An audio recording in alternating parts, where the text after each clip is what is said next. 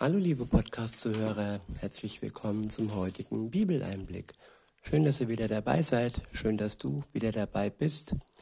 Heute habe ich ein Kapitel aus dem ersten Petrusbrief.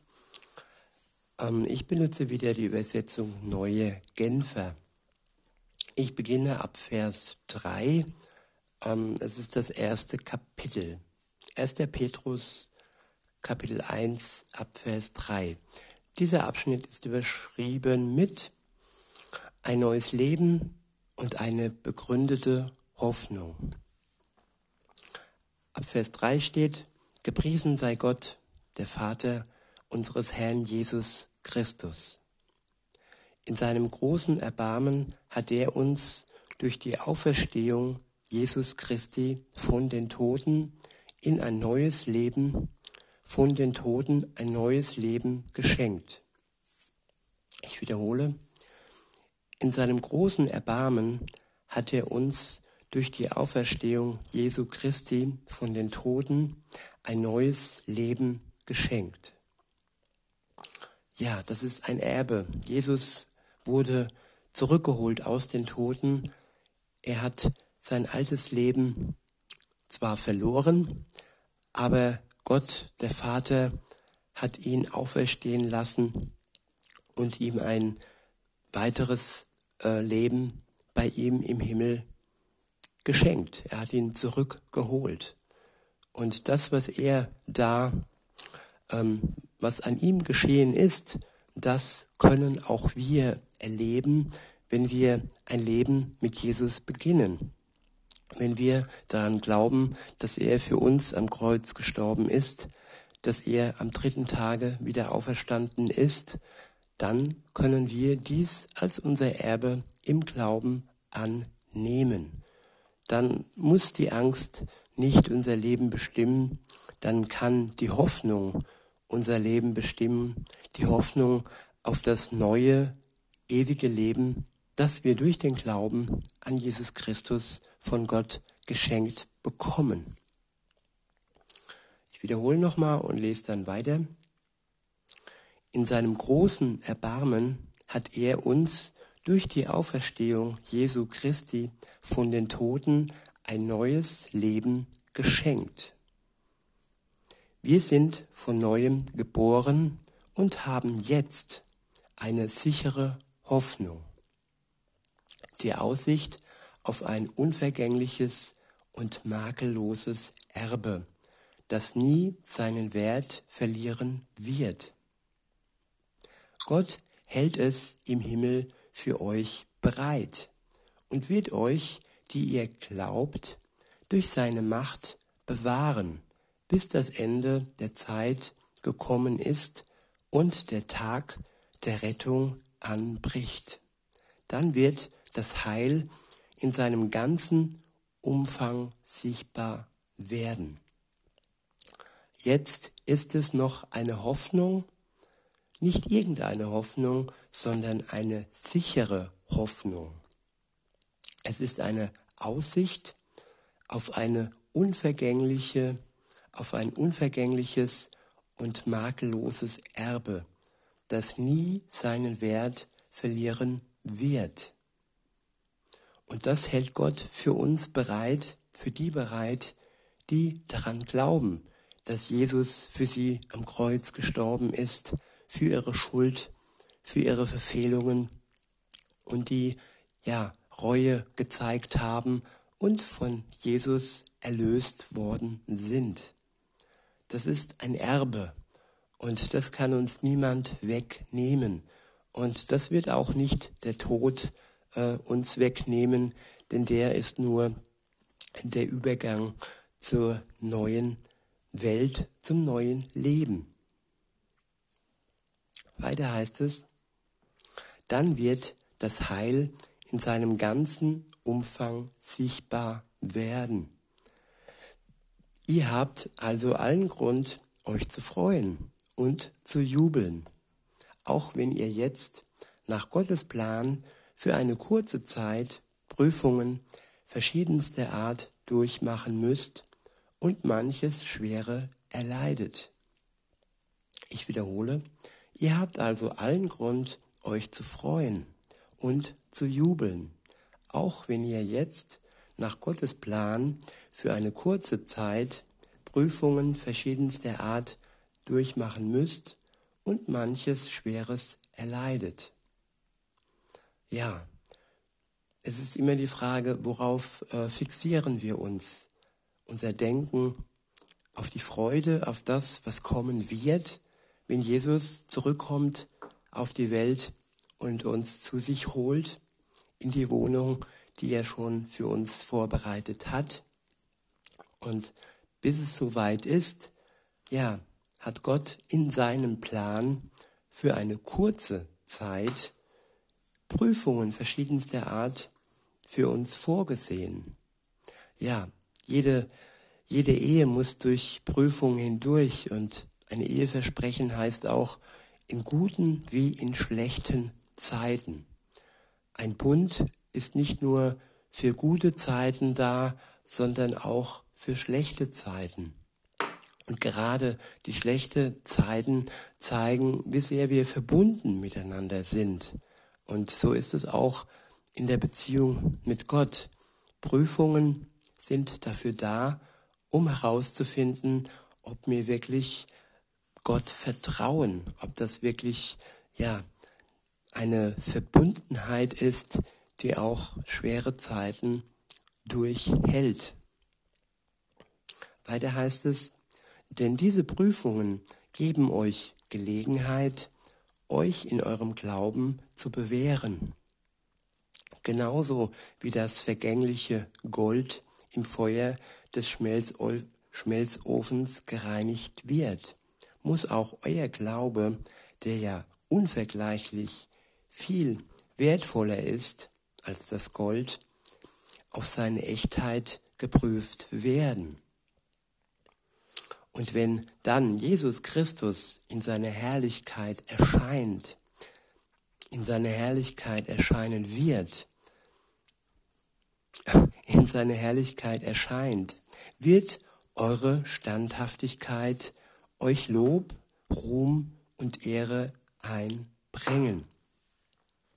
Ja, Standhaftigkeit, das ist eine Eigenschaft, die wir trainieren können wie einen Muskel standhaft zu bleiben, zu vertrauen und trotz allen Prüfungen, trotz allen Widrigkeiten an unserem Glauben festzuhalten. Denn all die Prüfungen werden nur für eine kurze Zeit da sein. Und im, im Vergleich zur Ewigkeit ist dies nur ein Augenschlag und auch wenn uns das manchmal lange vorkommt, trotzdem wird der Ruhm und das Geschenk, das wir von Gott bekommen und den Dank und den Lob, ja, das wird uns alles Ruhm und Ehre einbringen. Es wird nicht umsonst sein, dass wir standhaft bleiben und uns in Geduld üben. Ab Vers 8 heißt es, Bisher habt ihr Jesus nicht mit eigenen Augen gesehen und trotzdem liebt ihr ihn.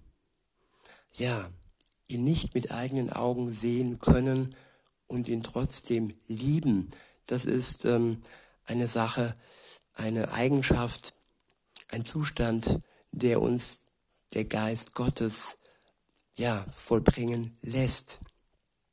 Im ersten Schritt ist es unser Vertrauen, dass wir uns darauf einlassen, dass wir daran glauben, ja, was uns das Wort Gottes weitergibt, dass Jesus für uns gestorben ist, dass wir Reue bekennen und ja, dass wir umkehren zu ihm. Das sind Schritte, die wir mehr oder weniger auch mit dem Verstand äh, machen können und auch ein Stück mit unserem Herz. Und wenn wir diese Schritte gegangen sind, dann werden wir durch den Geist Gottes ja, eine feste Liebe bekommen und das Band des Glaubens, der Beziehung zu Gott wird gestärkt werden durch den Geist. Und ja, es ist nur ein kleiner Schritt auf Gott zu.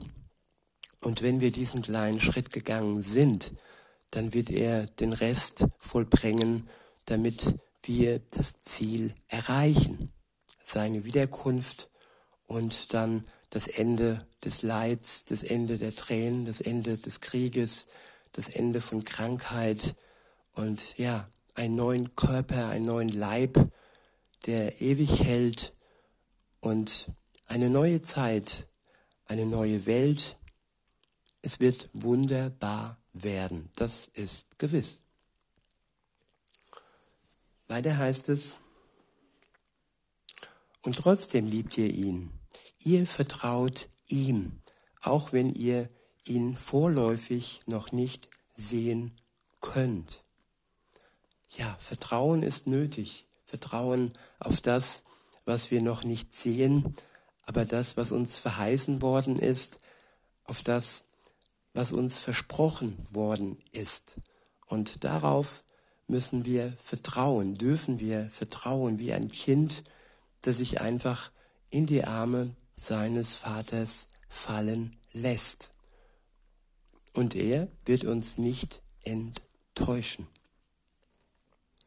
Weiter heißt es, daher erfüllt euch schon jetzt eine überwältigende, jubelnde Freude, eine Freude, die die künftige Herrlichkeit widerspiegelt. Denn ihr wisst, dass ihr das Ziel eures Glaubens erreichen werdet, eure endgültige Rettung. Ich wiederhole nochmal die letzten zwei Verse. Bisher habt ihr Jesus nicht mit eigenen Augen sehen und trotzdem mit eigenen Augen gesehen und trotzdem liebt ihr ihn. Ihr vertraut ihm, auch wenn ihr ihn vorläufig noch nicht sehen könnt. Daher erfüllt euch schon jetzt eine überwältigende, jubelnde Freude, eine Freude, die künftige Herrlichkeit die die künftige Herrlichkeit wieder spiegelt. Denn ihr wisst, dass ihr das Ziel eures Glaubens erreichen werdet, eure endgültige Rettung. Wir wissen, und diese Gewissheit, dass wir das Ziel erreichen werden, diese jubelnde Freude über die künftige Herrlichkeit, das ist auch ein Geschenk das ist auch das Wunder des Geistes, das in uns wächst. Und das ist göttlich. Und diese Gewissheit, die ist ja ein Geschenk von Gott, wenn ihr euch im Glauben auf Gott einlasst. Ab Vers 10 heißt es, dieser Rettung galt schon das Suchen und Forschen der Propheten, denn in ihren Voraussagen ging es um eben diese Gnade, die ihr inzwischen erfahren habt. Der Geist von Christus, der durch die Propheten sprach, kündigte sowohl die Leiden an, die auf Christus warteten, als auch die darauf folgende Herrlichkeit. Und sie versuchten herauszufinden, auf welche Zeit und auf was für Ereignisse er damit hinwies. Ja, es drehte sich schon alles um das Ziel. Seit Anbeginn der Zeit wiesen die Propheten auf Jesus hin, auf sein Kommen, auf sein Leiden und auch auf die Auferstehung. Der Geist Gottes wirkte schon seit Anbeginn der Zeit. Und Insofern ist sein Plan etwas, das von Anfang an klar war und auch sicher war, so wie es auch jetzt noch sicher ist, dass Jesus wiederkommen wird. Weiter heißt es, es wurde ihnen gezeigt, dass diese Voraussagen nicht für ihre eigene Zeit bestimmt waren, sondern dass sie damit euch dienten. Und genau das ist nun eingetroffen. Ihr habt das Evangelium gehört. Es wurde euch von denen verkündet, die dafür mit dem Heiligen Geist ausgerüstet waren. den Gott vom Himmel gesandt hat. Diese Botschaft ist so einzigartig, dass sogar die Engel den tiefen Wunsch haben, mehr darüber zu erfahren. Der nächste Abschnitt ist überschrieben mit ein Leben in Übereinstimmung mit Gottes Heiligkeit. Ab Vers 13 heißt es, richtet euch daher ganz auf Jesus Christus aus. Lebt so, dass ihr für ein Kommen, für sein Kommen bereit seid. Bereit sein für Jesus. Ausrichten auf sein Kommen. Das ist die Ansage, das ist die Botschaft für heute und für jetzt. Das heißt, zuallererst eine Beziehung mit ihm eingehen, alle Altlasten loswerden, alle Schuld und alle, ja, alle Sünde, die wir auf uns geladen haben, unter seinem Kreuz loswerden, reuevoll ihm um Verzeihung bitten und uns von ihm erlösen zu lassen. Wenn dies dann passiert ist, dann geht's los mit dem Leben mit Gott und dann geht das Hoffen auch los auf den Tag, an dem er wiederkommen wird. Weiter heißt es dann ab Vers 8, bleibt wachsam und besonnen und setzt eure Hoffnung völlig auf die Gnade, die euch erwiesen wird, wenn er in seiner Herrlichkeit erscheint. Richtet euch als gehorsame Kinder Gottes nicht mehr nach den eigensüchtigen Wünschen aus jener früheren Zeit, als ihr noch nichts von Christus wusstet. Der, der euch berufen hat, ist heilig. Darum sollt auch ihr ein durch und durch heiliges Leben führen. Ja, weil Gott heilig ist, stand die, die Sünde zwischen uns und Gott. Und nach unserer Erlösung, nachdem, dass wir wirklich gereinigt sind von unserer Schuld, von unserer Sünde, sind wir durch den Heiligen Geist auch in der Lage, ein Leben zu führen, das ihm gerecht wird, nämlich ein Leben in Heiligkeit. Sein Geist ähm, schenkt uns die Möglichkeit dazu, heilig zu leben. Weiter heißt es, es heißt ja in der Schrift, ihr sollt heilig sein, denn ich bin heilig. Und wenn ihr Gott im Gebet als Vater anruft, dann vergesst nicht, dass er auch der unbestechliche Richter ist, der jeden nach dem beurteilt, was er tut. Führt daher, solange ihr noch hier in der Fremde seid, ein Leben in Ehrfurcht vor ihm.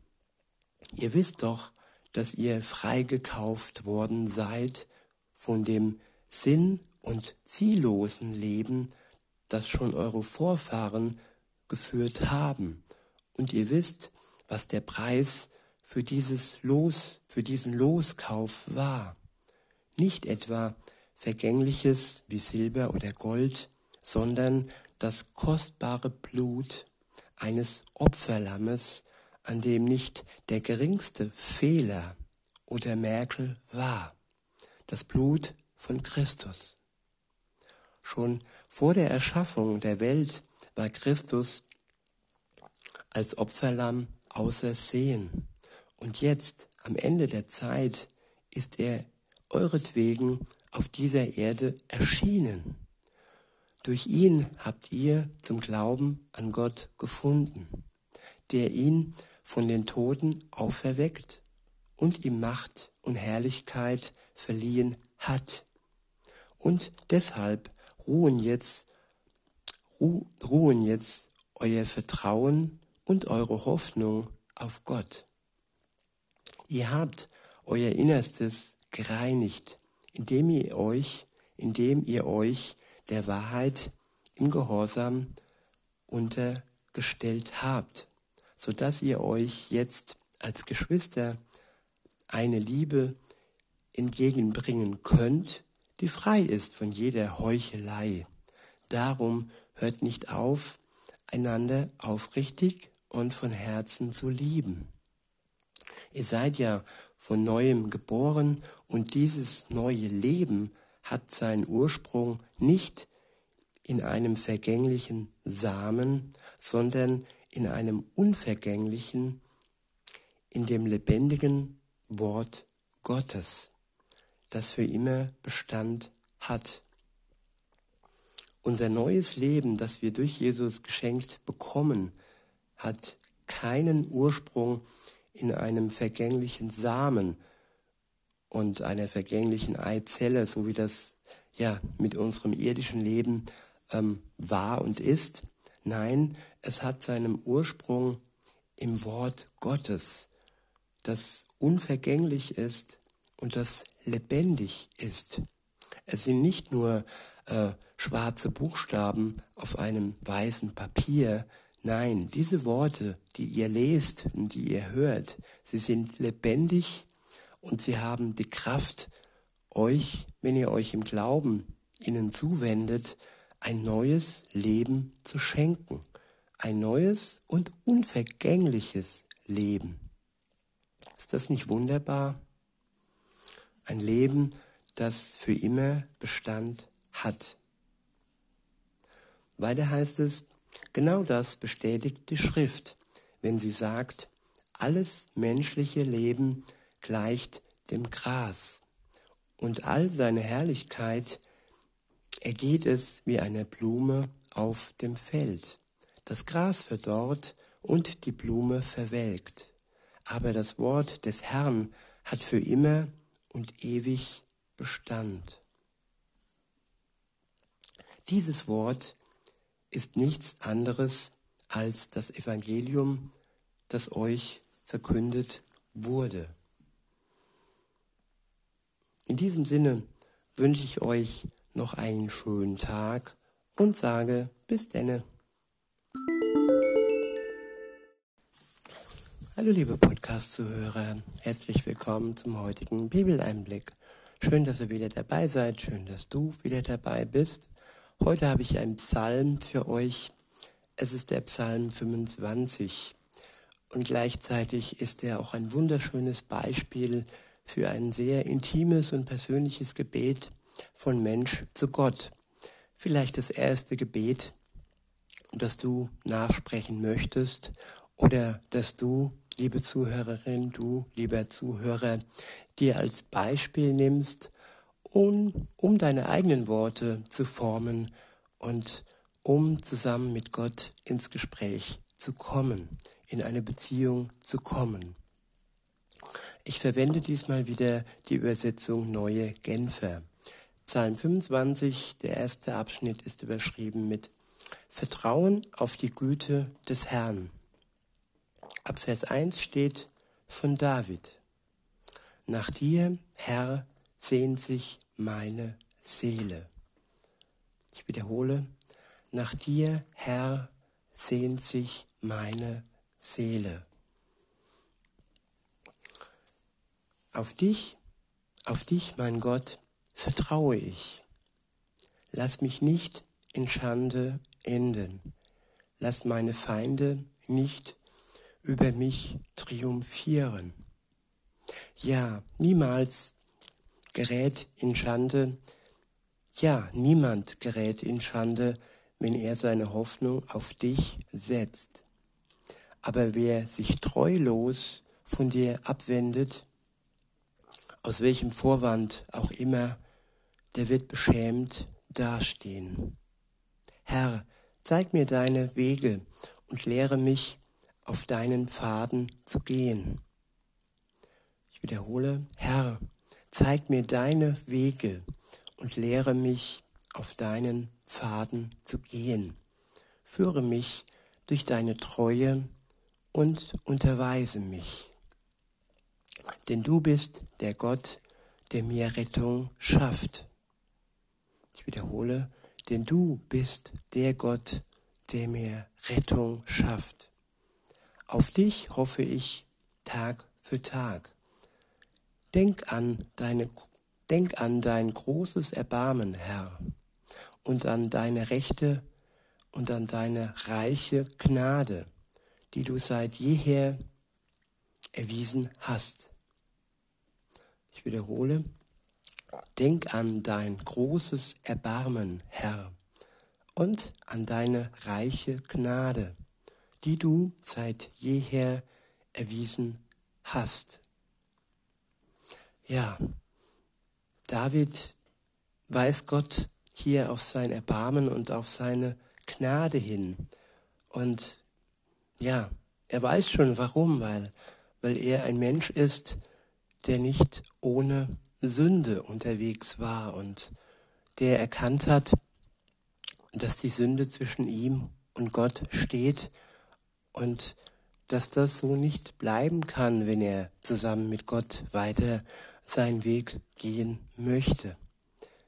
In Vers 7 heißt es deshalb dann, Denk doch nicht an die Sünden, die ich in meiner Jugendzeit begangen habe, und auch nicht an meine späteren Verfehlungen.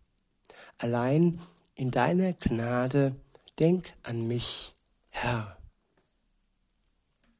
Deine Güte ist doch so groß. Gütig und aufrichtig ist der Herr. Deshalb zeigt er Menschen, die sich von ihm abgewandt haben, den rechten Weg. Er unterweist die Demütigen in dem, was gut und richtig ist. Ja, gerade ihnen zeigt er seinen Weg. Der Herr führt alle in seiner Gnade und Treue, die sich an seinen Bund halten und sich richten nach dem, was er in seinem Wort bezeugt. Mach deinem Namen alle Ehre, Herr. Vergib mir meine Schuld, denn sie ist groß. Wie steht es mit dem Menschen, der in Ehrfurcht vor dem Herrn lebt? Ihn lässt der Herr den Weg erkennen, den er wählen soll. Sein Leben lang erfährt er Gutes und seine Nachkommen werden einst das Land besitzen. Der Herr zieht die ins Vertrauen, die in Ehrfurcht vor ihm leben. Seinen Bund macht er ihnen bekannt. Ja, Vertrauen ist ein sehr großer, wichtiger Baustein einer Beziehung. Wer nicht vertraut, der ja, hat keine richtige Beziehung zum anderen. Und wer mit Gott eine Beziehung haben möchte, der muss zuallererst vor ihm Ehrfurcht haben und muss ehrlich sein mit sich selbst und ehrlich mit Gott. Darf sich selbst nichts vormachen, Gutes nicht als böse darstellen und vor allem das Böse nicht als gut darstellen. Einfach ehrlich und klar Schiff machen, äh, ehrlich sein und mit seinem Leben klar Schiff machen. Weiter heißt es ab Vers 15, meine Augen blicken ständig auf den Herrn, denn er, er wird meine Füße aus dem Fangnetz ziehen. Herr, wende dich mir zu und sei mir gnädig. Denn ich bin einsam und vom Leid gebeugt. Sprenge du die Fesseln, die mir das Herz zusammenschnüren. Lass mich frei werden von allem, was mir jetzt noch Angst macht. Ja, Befreiung von allem, was uns Angst macht. Befreiung von den Fesseln, die uns das Herz zusammenschnüren. Das kann nur Gott alleine schaffen und bezwecken und wirken, sonst niemand und auch kein Mittel und keine Droge. Nur Gott ist der, der wirklich frei macht von allem, was uns Angst macht in der Welt. Ab Vers 18 heißt es, achte auf mein Elend und auf meine Mühe und vergib mir alle meine Sünden. Siehe doch, wie viele Feinde ich habe.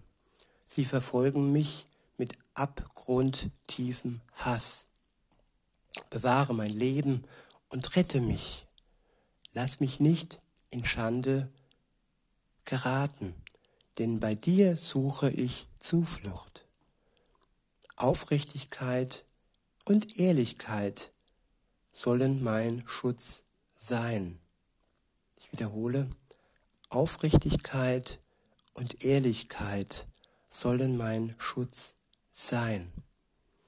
Ja, Schutz hat der, der ehrlich ist und aufrichtig ist. Und der, der sich selbst und Gott etwas vormacht, der steht auch nicht in seinem Schutz.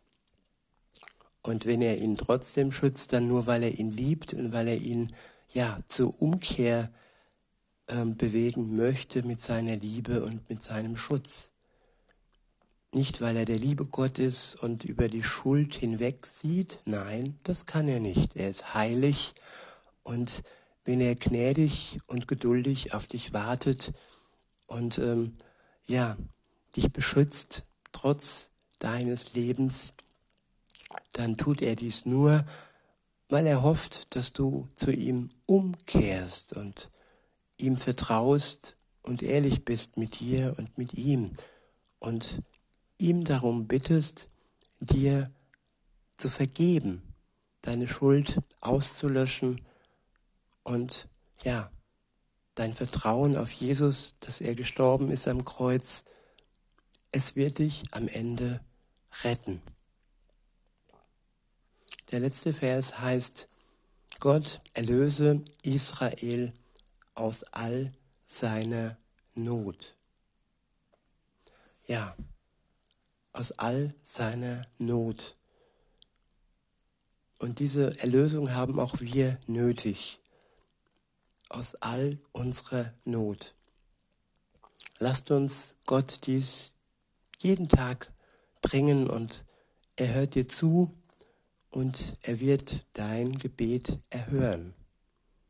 In diesem Sinne wünsche ich noch einen schönen Tag und sage bis denne.